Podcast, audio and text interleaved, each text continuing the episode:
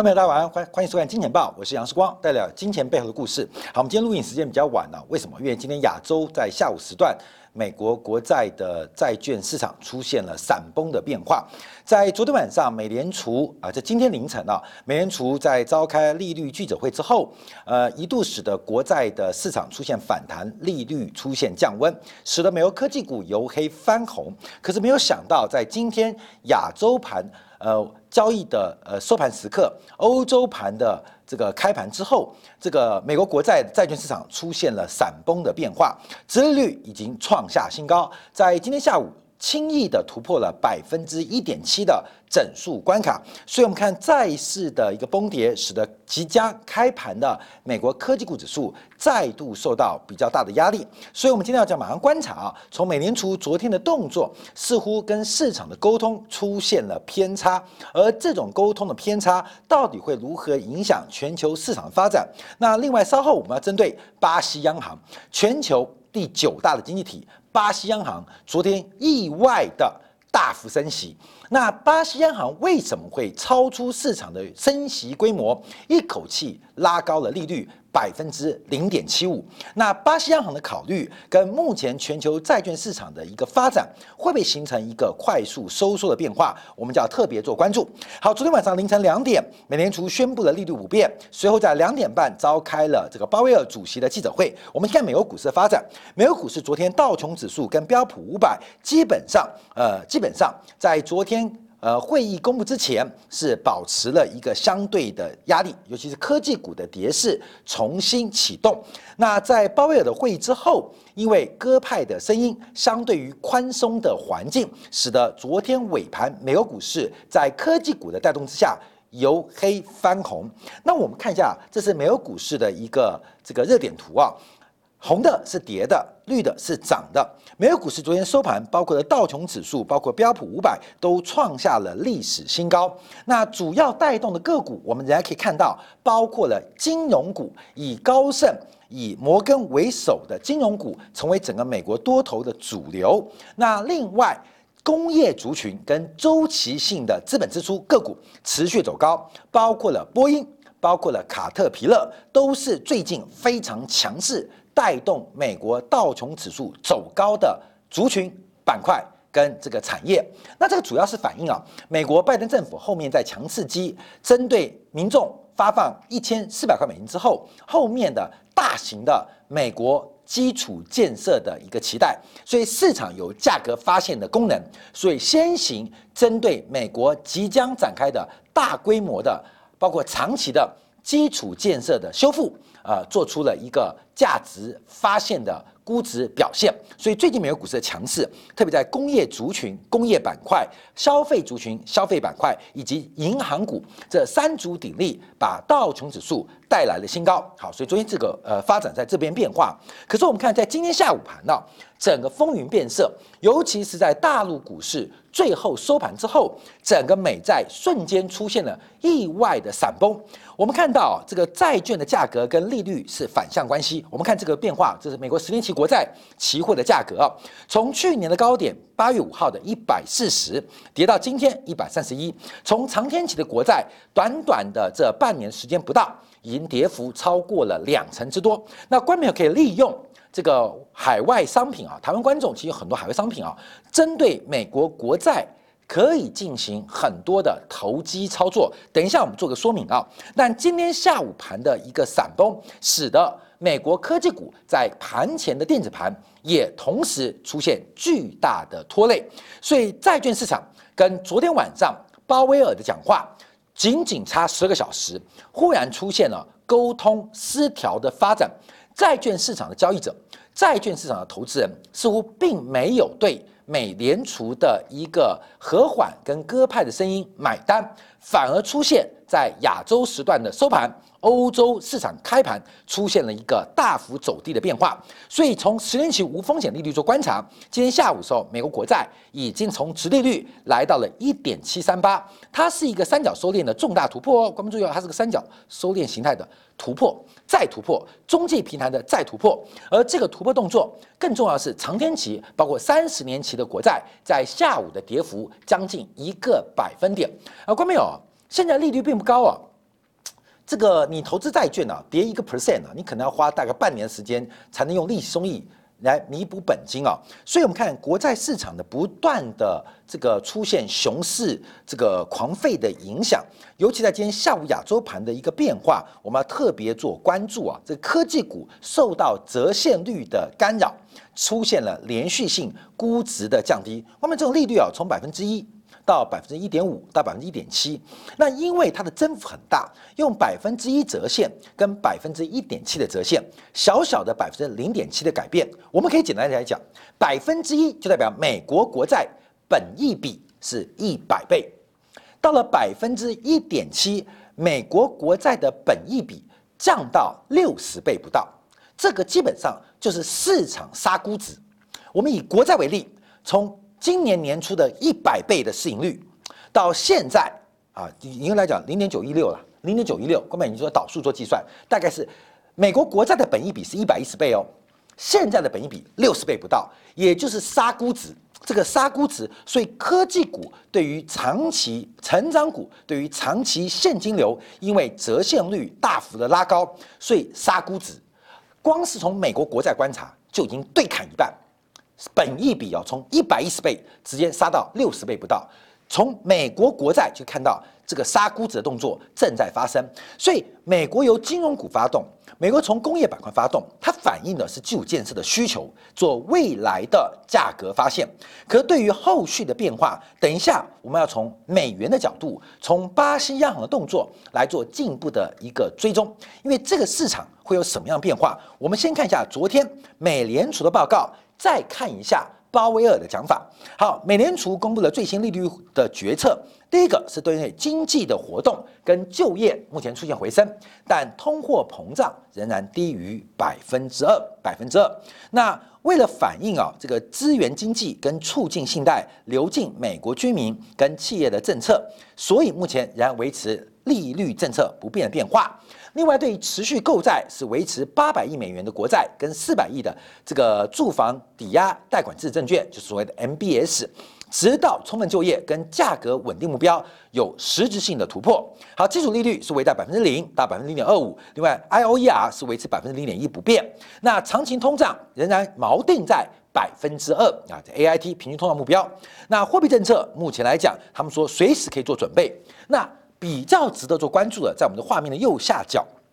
就是美联储，美联储上调了，上调了美国在二零二二年、二零二三年的一些发展率的一个目标倾向，就是美联储进行了一个调整，同时下调了二零二一、二零二二跟二零二三失业率的预期，那也上调了二零二一。二零二二到二零二三的核心的消费者物价指数的预期，所以从这边叫做关注啊，我们就提到美国摆明就要创造一个非常非常巨大的物价膨胀，这个物价膨胀主要就是要洗刷掉美元的购买力，透过购买力，透过货币购买力的下滑。啊，通膨胀嘛，物价上涨，那这个购买力就是啊，货币购买力下滑。那货币购买力的下滑，基本上会减轻美国的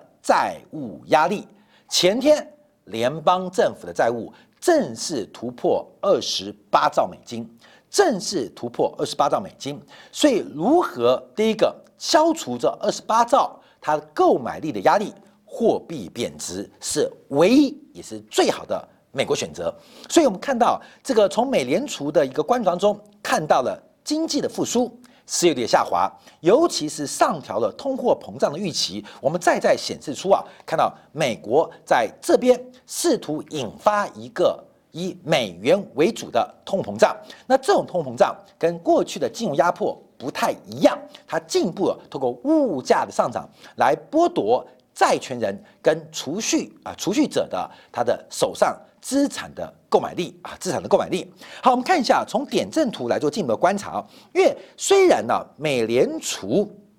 呃维持利率不变，甚至说到二零二三年。可是从整个美国美联储啊 FOMC 啊的这个委员们的一个呃关注啊，对于利率看法却出现了改变，却出现改变。而这个改变到今天下午的时候，在亚洲盘开始发生变化。我们右边是去年年底，就是去年第四季末。FOMC 会议委员里监事们的利率预期。那左边这个画面当中是刚刚在凌晨结束的 FOMC，呃，这个委员里监事们的一个变化。好，二零二一年是不变的哦，看到没有？二零二一年是不变的哦，二零二一年是不变的哦，二零二一年不变的哦。现在特别观察二零二二年，二零二二年在去年底预估会升息的只有一位，在昨天晚上。有四位认为升息，甚至有一位认为升息会有两码的机会，甚至可能不是两码，是一次或是分两次升息。那我们再看二零二三年，从去年度的时候，我们关注啊，大概只有五位认为会升息，嗯，到昨天晚上已经有超过七位升息，那总共投票人数是十八人了，十八人了，所以目前。美联储预估会升息，在未两年升息的一个比重已经逐步的攀高，从原来的十八分之一，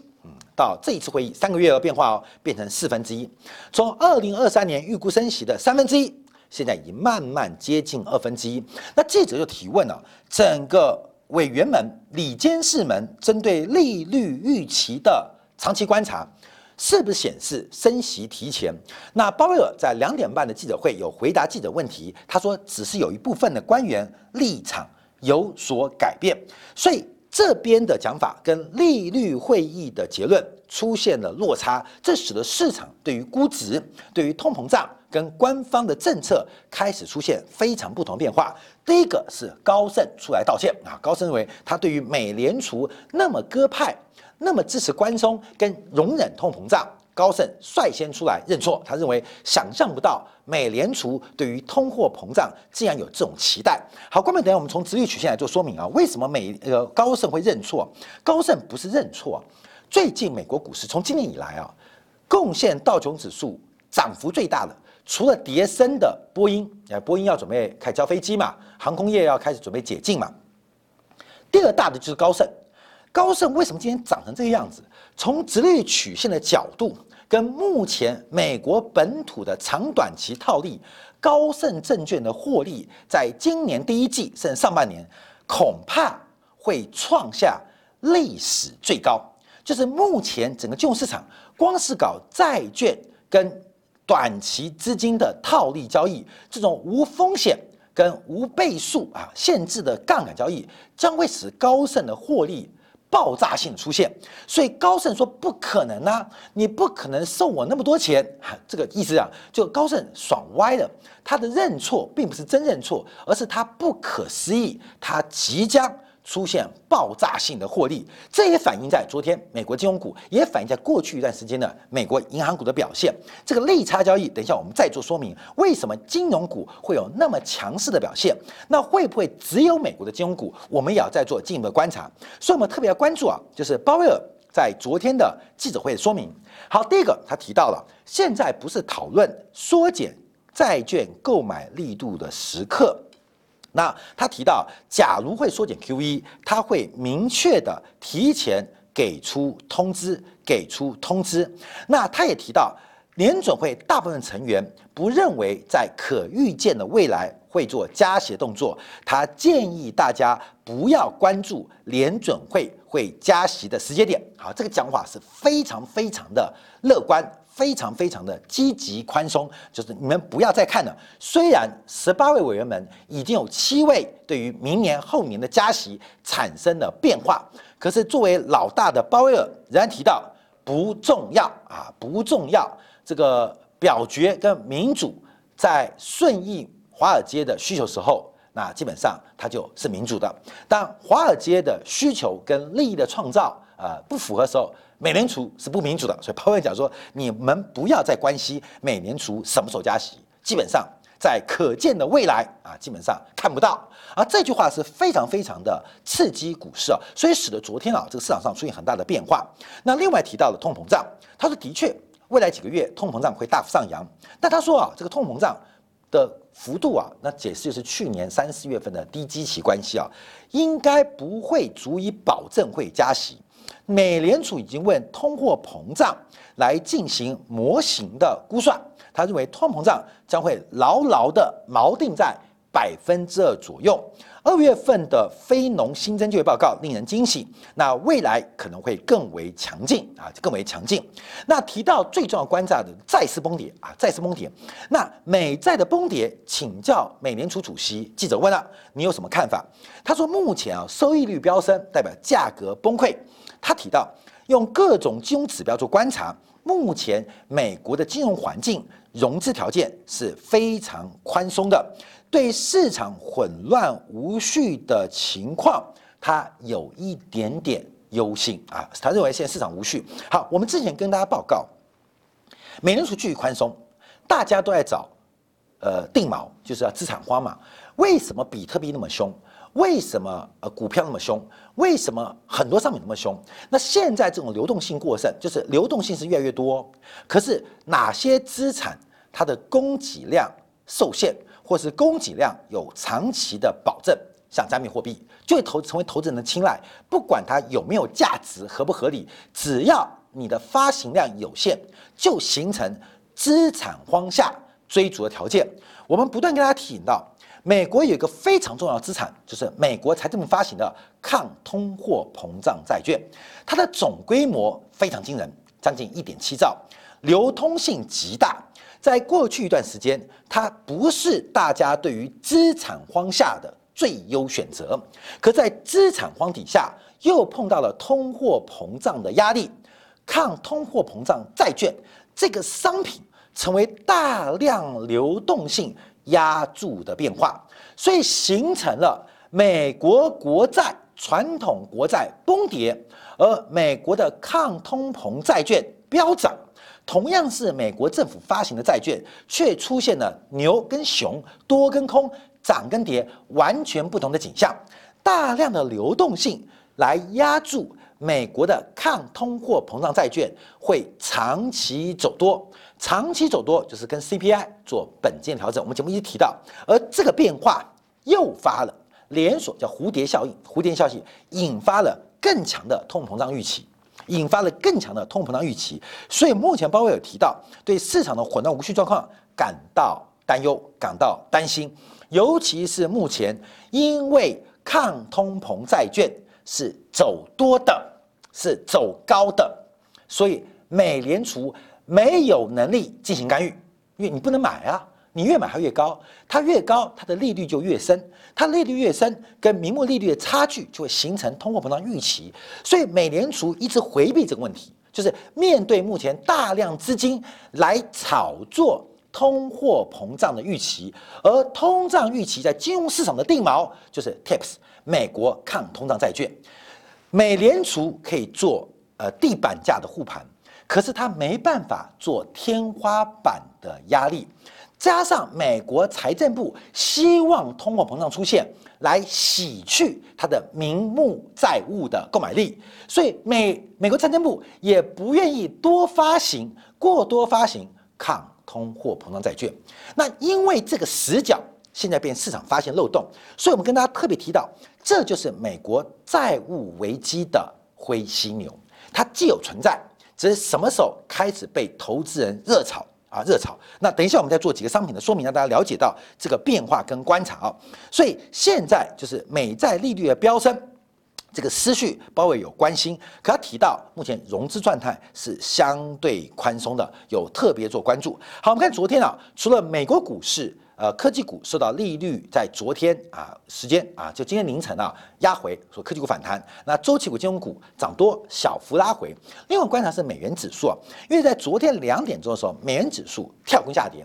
其实，在开会之前，美债价格破底。利率逼近百分之一点七，美元转强，重新站回九十二，甚至准备再度挑战新高。可在利率的宣告跟鲍威尔极度宽松跟忽略通胀预期的过程当中，使得美元重挫啊，因为继续攻击美元嘛。另外，美国国债出现明显拉回。可到今天下午啊，大家把这个所谓这个对于美元的利空，对于美股的利多进行消化完之后，美元指数它的打压仅仅只持续了十二小时，在下午盘的时候，美元重新启动了它反弹的变化，美债重新启动它。崩跌的开始，所以今天晚上这个剧就变很特别。好，最后我们跟大家报告，就是欧元对美元啊，因为昨天晚上，因为呃相对于宽松态度啊，这个美元，美国美联储比欧洲更为坚定、更为直接，所以昨天晚上。这个欧元对美元的发展，欧元对美元出现比较明显的升值反弹变化啊，这昨天短线上发展，所以现在决定欧元跟美元的价格，他们讲说是比较复苏的进度。相对于日元跟美元的贬值，日元贬很重嘛，年初以来我们昨天讲将近七 percent，因为大家认为美国财政货币双刺激，美国复苏的脚步一定会比日本快，所以美元对日本是升值的，日元对美元是贬值的。同时，这种 carry trade 啊，这个呃渡边太太的。套利交易更刺激了放空日元、做多美国债券的套利交易啊！套利交易，这我们昨天也做过说明啊。那欧元跟美元就很特别，到底是谁复苏比较强？昨天美元的下跌，过去我们刚讲到，比谁经济复苏快，比谁政府有魄力。可昨天美元对欧元贬值，欧元对美元升值，主要是因为美联储更强力的一个。呃，印钞的一个规模流动性提供计划，所以市场上观点你知道出现了误判，每一个市场的解读不太一样，每个市场的解读不同方向，有的是对于利率的拉回进行解读，科技股反弹；有的是对于这个美国的复苏快慢与否进行解读。有的是针对美元的供给进行解读，它形成了彼此矛盾的发展，而这个矛盾发展，我们视为鲍威尔跟市场的沟通开始出现风险。好，最后一张图跟大家报告，美债在今天亚洲盘的时候下午崩跌啊，这个债券大跌，那利率再创新高，现在速度越来越快。我们从部位做观察，从部位做观察，到底现在投资人想什么？因为这个动作现在正在非常积极的启动啊。我们一条线是美元指数是以。蓝色、浅蓝色为例，那另外一个是美国商品期货交易委员会提供的非商业，也就是投机部位占总部位的比重是深蓝色。那上面跟下面，深蓝色上面代表做多，深蓝色下面代表做空。我们看到现在美元的轧空态势正在转趋明朗，因为目前美元的空单。是比历史均值还超过低于一点五倍的标准差，代表逼空美元的力道正在逐步转强，在逐步转强。我跟你讲，这个华尔街啊，像高盛为什么爽歪，你知道吗？因为他们我讲最简单了，我们把所有模型把它拆解成最简单。我们昨天提到了借日元来。这个空美债啊，借日元来多美债，多美债啊，基本上因为美债不断被放空，那这个东西是个 carry trade 的一个交易。那这个美债它随着不断走空，然后利润越来越大嘛，因为利差拉大，因为利率走高，在纽金就等于摸底啊，就是借日元来摸底。除了赚利差之外，更兴旺的是日元贬值，美元转强。那另外一部分的投资人干嘛？他们是不断的在放空美债。不断的来放空美债，来试图做另外一部分的套利交易，就是通胀的预期。这个连锁反应的过程当中，会形成美债越走越低，美元越走越强吗？好，我们休息一下，回来叫广进下广告。因为昨天巴西央行在同一时间宣布了货币跟利率的一个决策，非常意外的会升息。可是意外的是，升息的幅度远远超出市场的估计。巴西央行也同时公布了资料，就是巴西目前面临的是美元转强过程，巴西的货币贬值的压力越来越大。另外，美国的通货膨胀跟美国消费跟就业的短中长期需求，已经诱发巴西国内的恶性通胀。所以，巴西作为全球第九大经济体，开出了升息第一枪。该怎么做观察？这边讲到了美元，讲到债券崩盘，而现在市场投资人正在瞄准一个巨大的肥羊，美债的秃鹰现在已经进行了第一波、第二波的攻击，下一波的发起点会在什么地方？我们剩下回来做进一步的解读。